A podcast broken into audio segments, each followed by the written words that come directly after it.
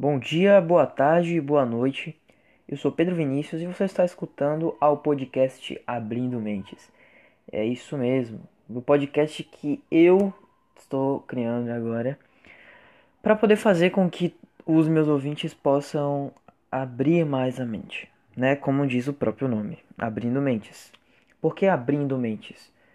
Porque quando você escuta alguma coisa e você se deixa levar aquela informação sendo verídica, você está abrindo sua mente e você está sendo uma pessoa que está absorvendo o maior tipo de conhecimento possível. Porque eu quero que você seja aquela pessoa que você vai no local e você saiba falar sobre qualquer coisa que estiver falando ali na mesa. Por isso eu tento aqui abrir sua mente, ok? Para certos tipos de, é, de debates, de discussões, de conhecimento, etc, etc.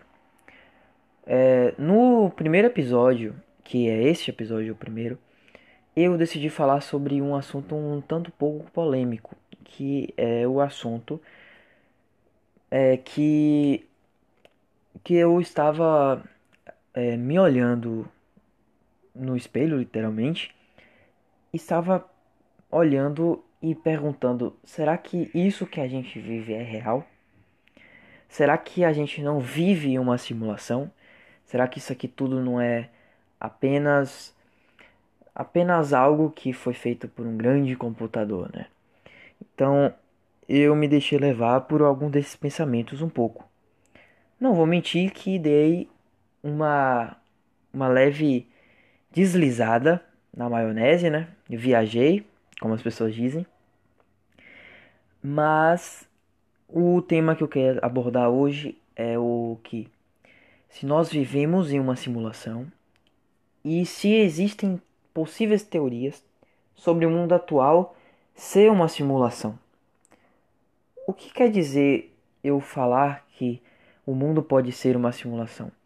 Às vezes pode significar que a gente vive em um grande erro, ou que a gente vive uma grande matriz, como alguns já conhecem, né, o filme Matrix. Então, eu acho interessante porque nós sempre fizemos certos questionamentos sobre esse assunto. Não é de hoje que a gente olha para o céu e pensa se nós somos sozinhos nesse universo. Do mesmo jeito que a gente fez esse questionamento, a gente pergunta se a gente não está sozinho no universo Portanto, a gente é uma simulação, até porque como que a gente não encontrou até hoje ninguém, entende? Então, nós sempre fizemos questionamentos sobre se a gente vive uma simulação. E eu já vou avisando desde o começo que se você tem algum problema com este assunto, você pode apresentar pequenas crises existenciais. Você sabe o que significa uma crise existencial? Pois eu vou te explicar agora o que é uma crise existencial. É o seguinte, uma crise existencial é quando um ser humano, assim como eu e você, quer dizer, se você for um ser humano, você não for alienígena, me escutando aqui agora, quando nós começamos a questionar nossos próprios fundamentos, quando a gente começa a questionar nossa própria existência, certo? E eu não sei se vocês já passaram por isso, mas tem gente que olha para si mesmo e pensa que não é real. Tem um episódio de Rick and Morty, que não assistiu, recomendo muito, em que a mãe, não, em que a filha do Rick, ela acaba entrando em grandes crises existenciais, porque ela pensa se ela não é uma simulação ou se ela é um robô. Entende? Isso sobre o robô é algo interessante, porque eu sempre sempre é, sempre estudei, óbvio. Pelo menos eu tive a oportunidade de estudar. É, e quando eu estava com os meus amigos de escola, alguns pensavam e falavam: Ah, você é um robô. E eu olhava para eles e pensava: Não, você é um robô. Aí ficava naquela: Você é um robô? Não, você é um robô. E sempre ficava nisso. Pelo menos eu me lembro disso. E, e Desde isso, desde essa, desses acontecimentos, eu percebi que eu não era o único que pensava assim. Quer dizer, alguns de nós pensamos tipo, todos são robôs e eu sou o único humano real. Só que isso é uma, é uma egocentria, né? Achar que você é o único que é real, né? E todos os outros são robôs programados para poder pensar que você é um robô, mas você é o real. Enfim, nós vamos discutir isso no episódio de hoje.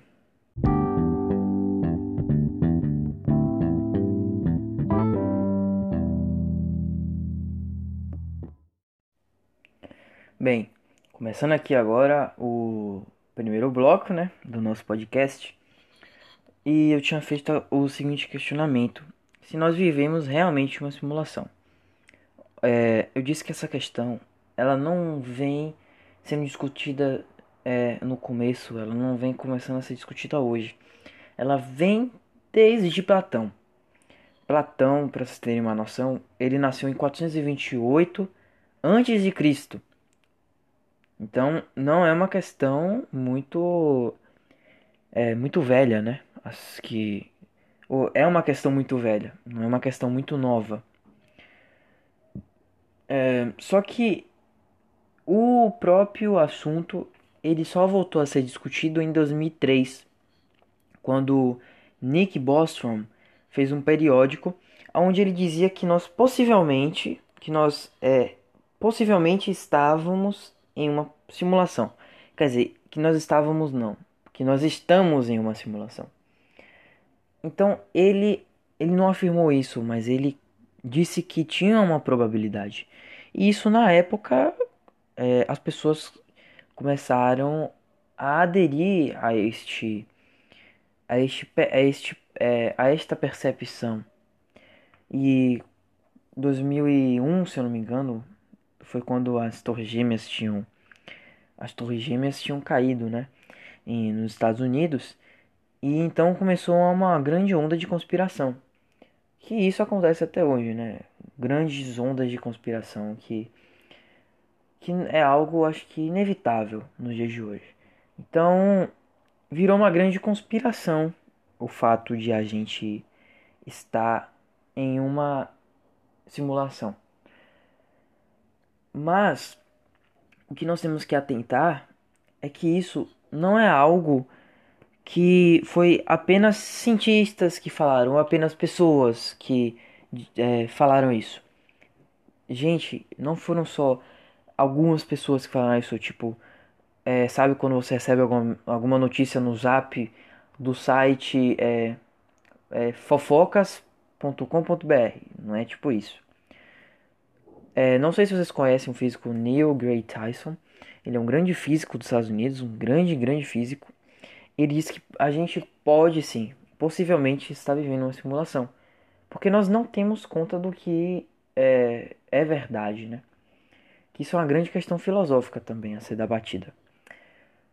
É, eu não sei se vocês já assistiram o filme A Origem, que foi lançado em 2010, que diz um pouco sobre este grande debate sobre nós vivemos em uma simulação ou não.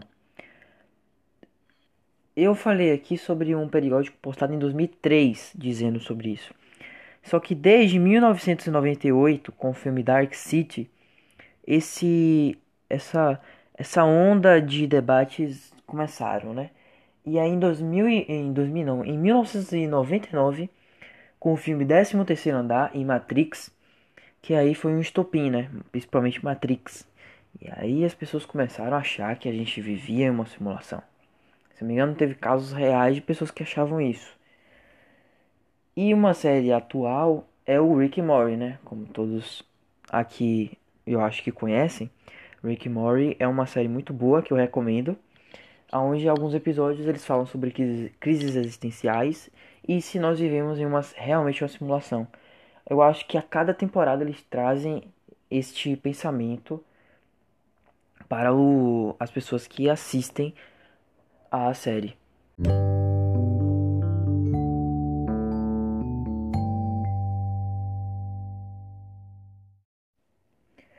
Voltando aqui para o segundo bloco do nosso podcast, agora eu vou fazer. É, agora é o seguinte, eu não vou nem fazer eu vou dizer quais são os principais as principais teorias, né, que nós temos hoje em dia. eu não vou falar de, é, literalmente de teorias, mas nós temos um paradoxo que se chama paradoxo de Fermi, que é uma simples pergunta, onde ele pergunta, é uma simples pergunta, onde ele diz: onde está todo mundo?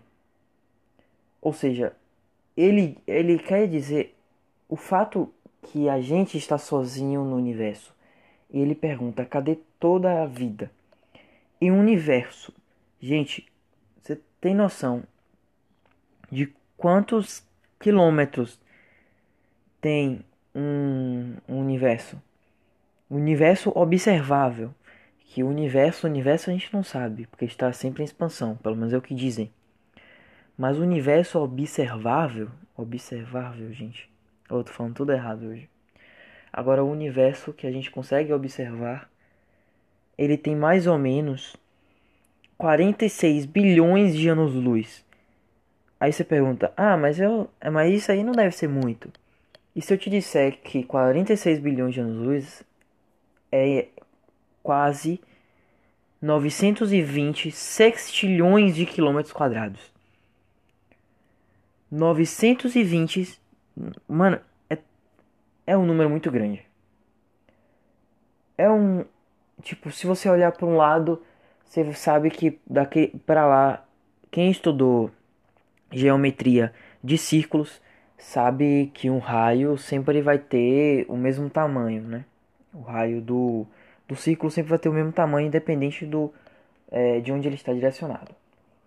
Só que Nesse caso, você pensa em um grande círculo, aonde o raio é de 920 sextilhões de quilômetros quadrados. Esse é o universo. E o que o paradoxo de Fermi quer dizer é que tantos quilômetros de extensão do universo e a gente não encontrou nenhuma vida. Nenhuma vida em toda todos esses quilômetros a gente nem falou da área. Então, é um ponto que a gente pode dizer que, que realmente essa hipótese de que a gente é uma simulação realmente ganha um ponto. Outra coisa é o próprio déjà vu. Quem nunca teve um déjà vu, né? Déjà vu é quando você, por exemplo, você está passando em uma rua e você vê uma mulher loira com vestido colorido segurando o seu cachorro. Hipotético é uma é uma coisa hipotética que eu fiz aqui agora. E você sabe que você viu aquilo em algum momento. Você sabe que você realmente viu. Acho que todos sabem o que é déjà vu. E dizem que déjà vu é uma falha na Matrix. A Matrix, né, que é onde a gente supostamente vive. E quando você vê algo que você vê algo que você já tinha pensado antes, é uma falha na Matrix. Eles justificam isso dizendo que é como se fosse um upload no sistema da, do, do computador da simulação. Que aí deixa uma, bra, uma brecha para a imaginação, né? Porque você pensando nisso, é, é como é como se tivesse é como se o computador tivesse dado um é como se tivesse carregado muitas coisas e o computador tendo que reiniciar o sistema rápido. E aí você tem um pequeno déjà vu, tipo, aquilo já aconteceu.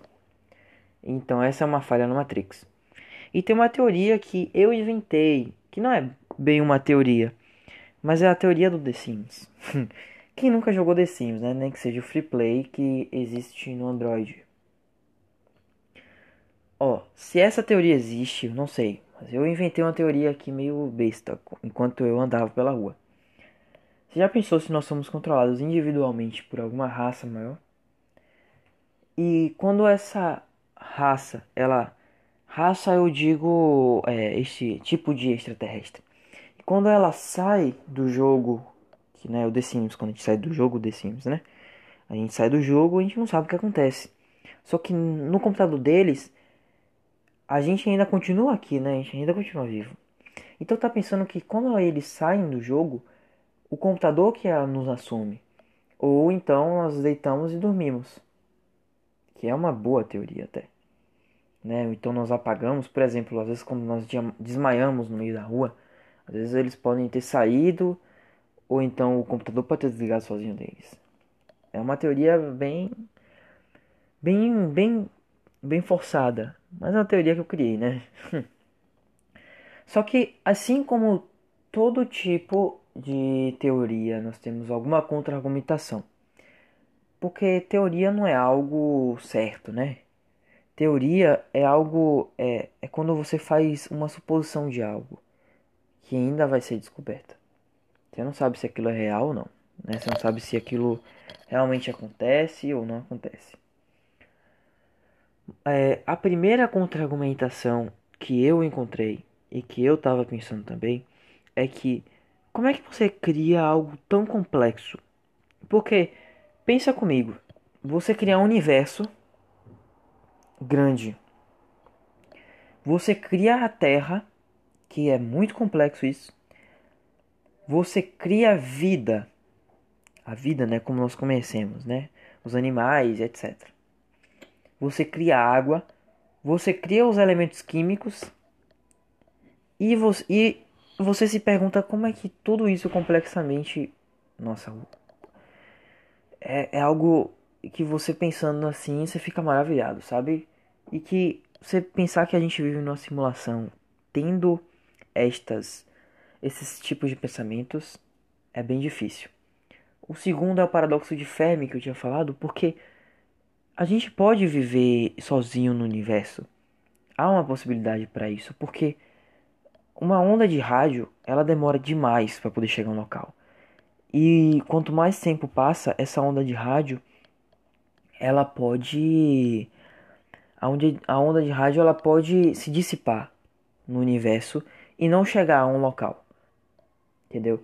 Mesmo que a gente mande um, um grande, uma grande, uma grande onda de rádio para algum lugar é, aleatório do universo, nós estamos ainda não sabemos o que vai acontecer com aquela onda.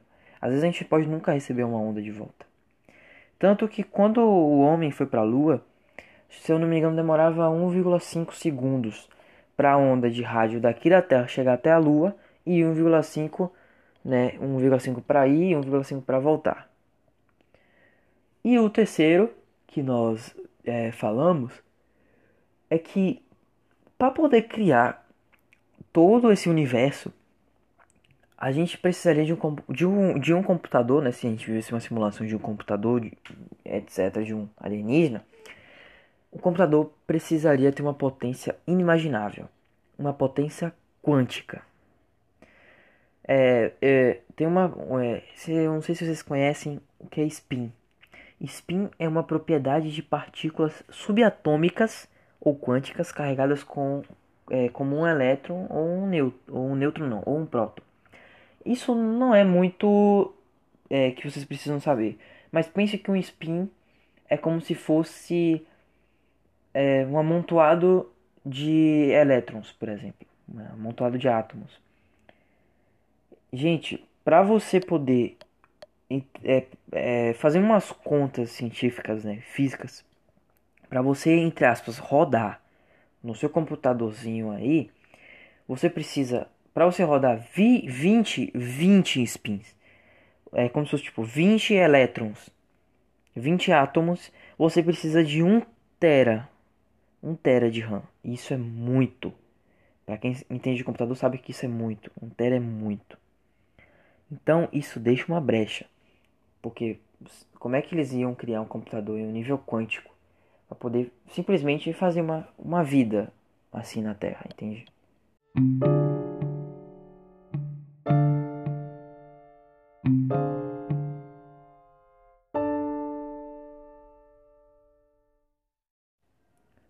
Voltando aqui para o terceiro bloco, ó, essa chuva de informações que eu dei agora para vocês foi bem, bem, bem longe. E eu acho que eu dei uma viajada muito boa aqui. Mas vale lembrar que essa discussão eu acho que eu já dei um fim nela, certo? Mas agora eu tenho que sempre lembrar uma coisa de vocês. Apesar de nós vivemos em uma. Apesar não. É, a gente vivendo em uma simulação ou não, nós temos que lembrar que nós somos seres tão insignificantes nesse universo. Porque pense comigo, você é apenas um toquinho de gente. Você que tem aí seus 1,80m se achando o cara mais alto do mundo, saiba que esse 1,80m não chega nada comparado ao tamanho de um prédio, por exemplo. E esse prédio não chega nem aos pés de um tamanho, sei lá, de um.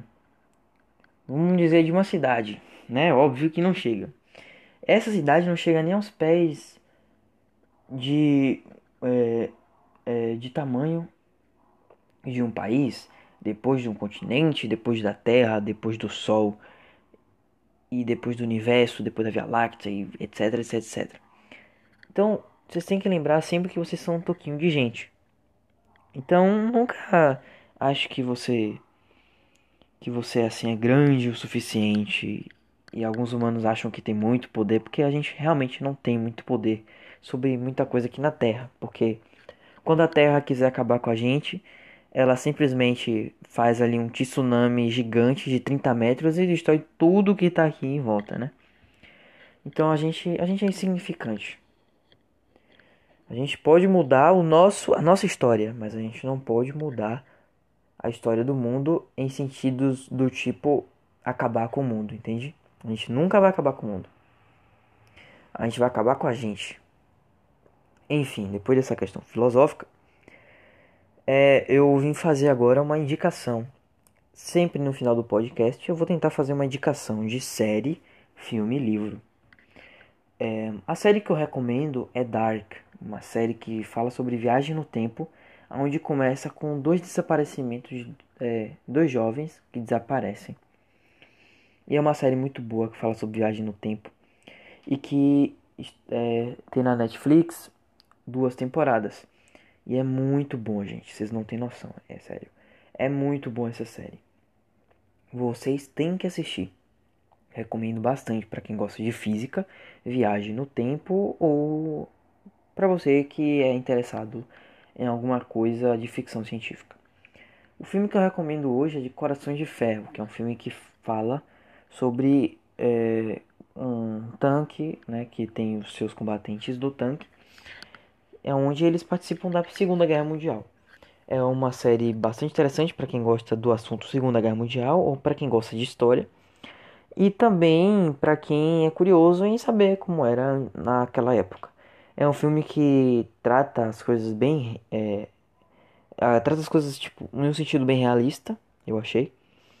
E se eu não me engano, tem como elenco Brad Pitt, cara. Brad Pitt.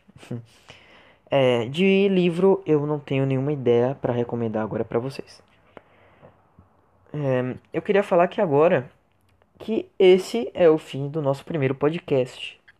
Muito obrigado por vocês me escutarem até agora, né? Quem está me escutando até agora, muito obrigado realmente. O meu Instagram, para quem quiser mandar alguma pergunta ou querer mandar alguma mensagem no direct, eu sempre estarei respondendo vocês. É peu.vini pio.vini, né? É o meu perfil no Instagram. Caso você queira mandar alguma mensagem ou até mesmo alguma ideia para o próximo podcast, eu tentarei chamar algum de vocês para poder a gente bater um papo legal em algum episódio no final do episódio, né? Talvez chamar algum de vocês para poder conversar. Eu espero que vocês tenham um bom dia, ou uma boa tarde, ou uma boa noite, uma boa madrugada. E até a próxima vez que a gente possa se encontrar aqui.